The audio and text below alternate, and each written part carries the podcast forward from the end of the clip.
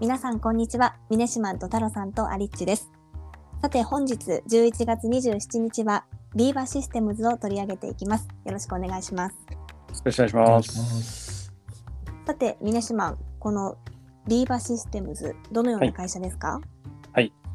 と2007年アメリカで設立した会社で、ニューヨーク証券取引所に上場している会社なんで、ちょっとスタートアップっていうステージはちょっと過ぎてるかなっていうところはありますけども、まあ、医薬とかですね、ライフサイエンスの業界のクラウドサービスをやってる会社です。で、今回あの取り上げた理由がですね、あの2021年2月、まあ、今年の2月にですね、パブリックベネフィット企業と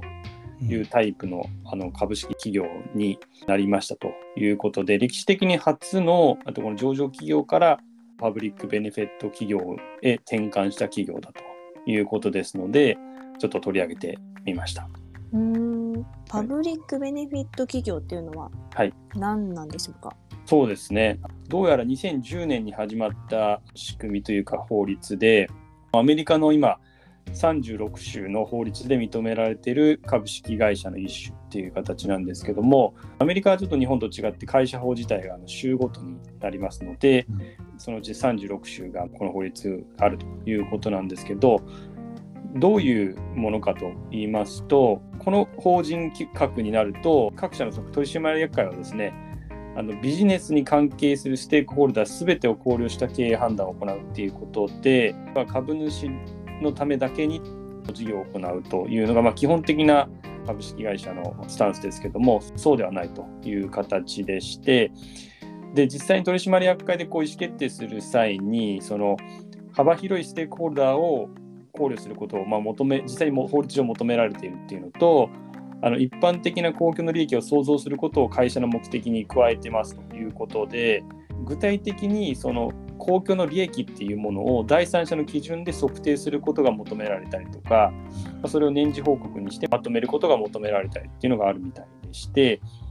で努力義務とかではなくて実際にあのやってないと株主から訴えられることもあるということなんでちょっとただの主張ではないというところで、まあ、本当に社会全体をステークホルダーと捉えてビジネスをやりますよねという形になってますね。はい、難しいですね。これって どこからかなんか認証を受けるっていうことなんですか、それともえっと、認証とかではないですね。あくまでその、まあ、第三者の客観的なその測定できるその公共の利益っていうのを出さなければいけないというか、うんまあその報告が求められてるっていうところではありますね。なんで、まあ、あの認証とかではないですね。うーんちなみにこれ上場企業からまあ初っていうことだと思うんですけど、はいあの上場企業以外からだったら普通にある会社形態なんですか？あそうですね。あの実際に未上場企業の方がまあほとんどっていうことらしくて、で有名なところだとパタゴニアもパブリックベネフィット企業というところで、ですので、まあ、上場企業はまあめ珍しいというか、まあ、初というところでで、まあ、そもそもなんでそんなことをするのかっていう会社側からのメリットっていう観点で言うとビーバー自体自体が言ってるのはまあ採用うん。に、えっと優位だっていうところとあと顧客との関係性の強さが作れるっていうこととあと、まあ、新しいアイデアも生まれるとこの3つを実際にですね IR のそのプレゼン資料の中に、まあ、実際にここしかも割と最初の方にですねこれちゃんと掲載するっていうぐらいの、まあ、スタンスの強さという感じですね。はいこれ逆に上場企業でなることによるデメリットっていうのはどういうことが考えられるんですか？上場企業でこのパブリックベネフィットになる、はい。企業になることのデメリットっていうところで言うと、でも実際はですね、そのあのじゃあ、パブリックベネフィット企業だからといって、利益を追求しないって言ってるわけではないですし、まあ後でちょっと説明、追加で説明しますけども、非常に利益が実は高い会社うん。なんですね。もう営業利益率って40%とかっていう、はいはい。うん。非常に収益が出てる会社なので、今現時点において何かそういう意味でのデメリットっていうところはないのかなっていう感じはしてますね。まあ、むしろどちらかというと、そうやってこう、株主だけじゃない全般的にステークホルダー見てますよっていうところのプラス面の方が強いようなうんあの印象は受けてますね。じゃあこの会社を皮切りにまた上場企業でも増えてきそうな感じなんですかね？そうですね。これ、パブリックベネフィット企業になることでのそのメリットっていうところでさっき言ったようなところは確かにあるんですけど、とはいえ、まあ、先ほど言った通りこり、ビーバーシステムズのいいところは、ちゃんと収益性も出てるので、うん、まあ、あくまでそれがプラスアドオンされるようなイメージだと思った方がいいと思ってるんで、うん、あえてその無理してですね、収益性がちょっとそんなに良くないしかもしくはそのブレやすいような企業とかで、あえてパブリックベネフィット企業っていう形態を選ぶっていうことはあんまり考えられないんじゃないかなというふうに思いますので。これちょっと素人な質問なんですけど、はい、SDGs とかとはなんか関係がしてるんですか？このパブリックベネフィット企業っていうのは。えっ、とそうですね。SDGs とそのある意味重なるところはあるかなっていうのがやっぱりまあ、サステナビリティっていうところを考えた時に、まあ、どうしてもその株主だけじゃなくて他のその従業員とか、まあ、社会とかそういう取引先とかっていうのをやっぱり大事にすることでよりサステイナブルなその事業っていうのができるっていうことだと思うのでそういった考え方であれば、まあ、一応その重複してるというか重なってる部分はあるんじゃないかなっていうふうには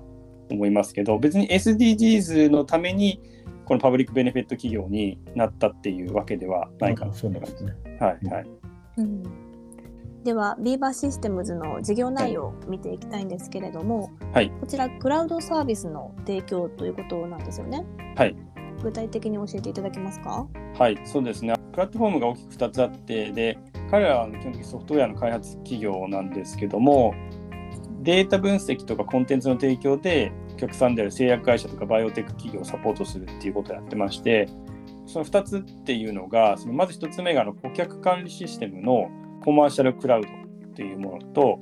研究開発管理のDevelopment Cloud っていうこの2つに分かれていて、でそれぞれのそのクラウド上でさまざまなアプリケーションっていうのは提供されているっていうところなんですけど、ちょっと細かい話は私ちょっと専門家じゃないんで、ちょっとあくまで概要の説明にはなるんですけども、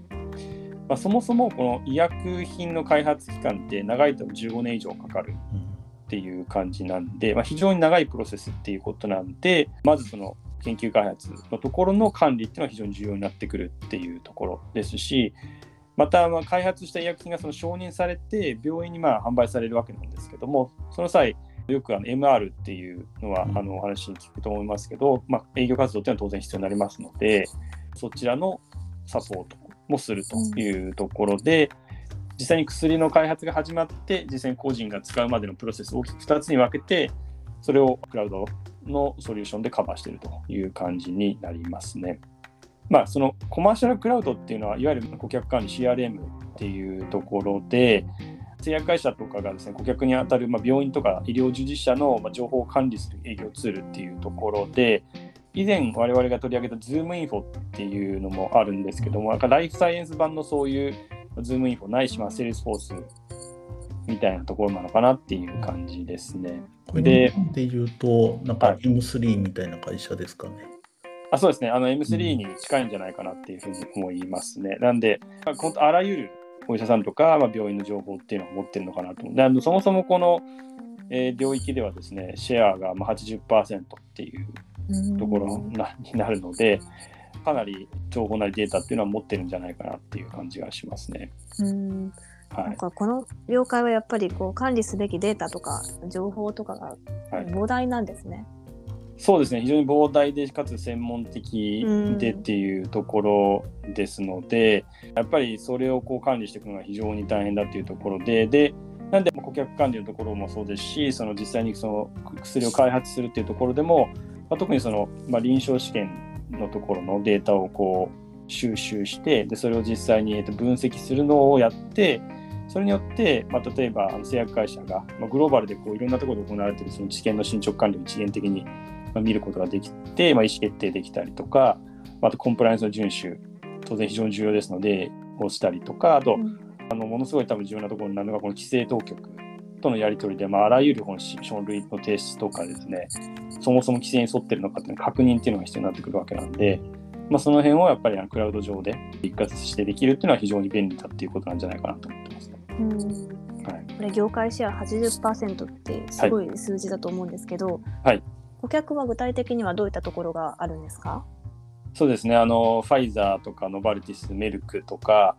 あのグラクソ・スミス・クラインってもう本当にあの世界でもあの名の知れた、まあ、製薬企業から新興バイオテクノロジーの会社までっていうところで、まあ、非常に広くお客さんになってるという感じですね。うん、はい、日本企業も結構そうですね、日本企業だもあの入ってますね。あの例えば武田とか、うん、あの第一三共とかっていうところもお客さんになってますし、他にもいるので、やっぱり大きなところは大体お客さんになってる。で、日本だとたと70社ぐらい取引してるっていうような話ですね。はい、ビジネスモデルというのはどんな感じになってますか？はい、すごく分かりやすくてですね、サブスクリプション型の売上と、あとプロフェッショナルサービスっていうのに2つに分かれてて、実際に開示もされてるんですけども、8割がサブスクリプション型っていうところで、ここから先はちょっと私の推測ですけど、ID 数とか、まあ、実際にどのツールを使えるのか、機能を使えるのかっていう種類とか数とかで、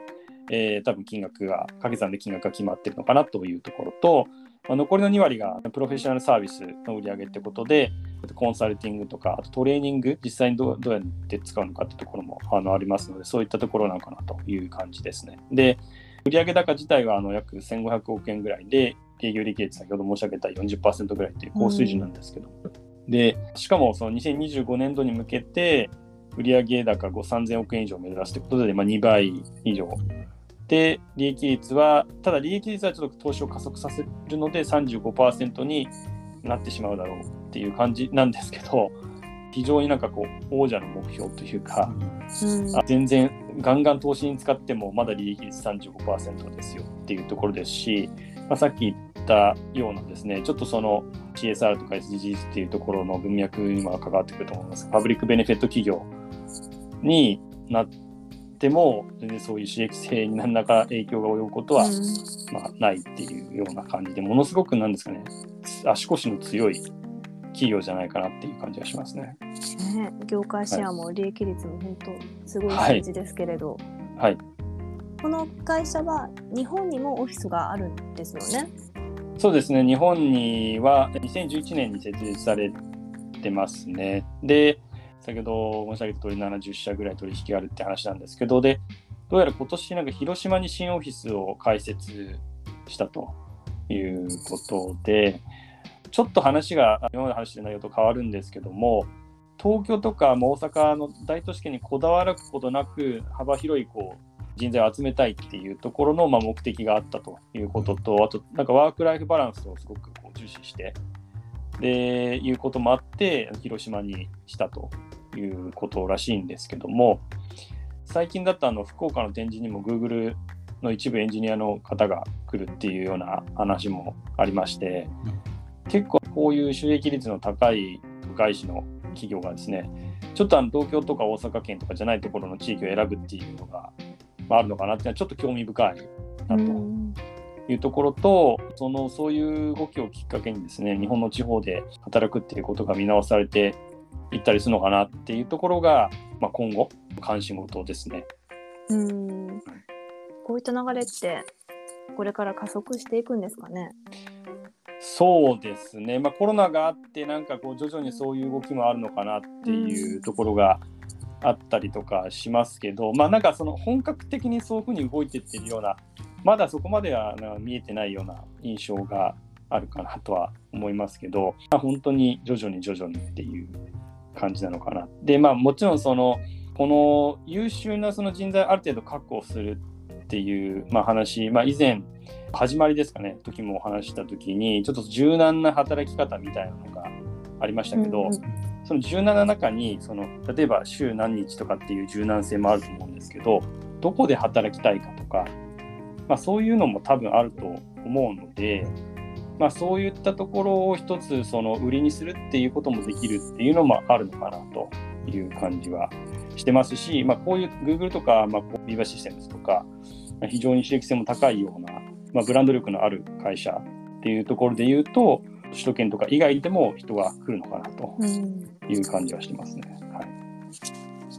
あ今日は Veeva Systems を取り上げました。明日はリビーホームズについてです。明日も聞いていただけたら嬉しいです。それではまた明日。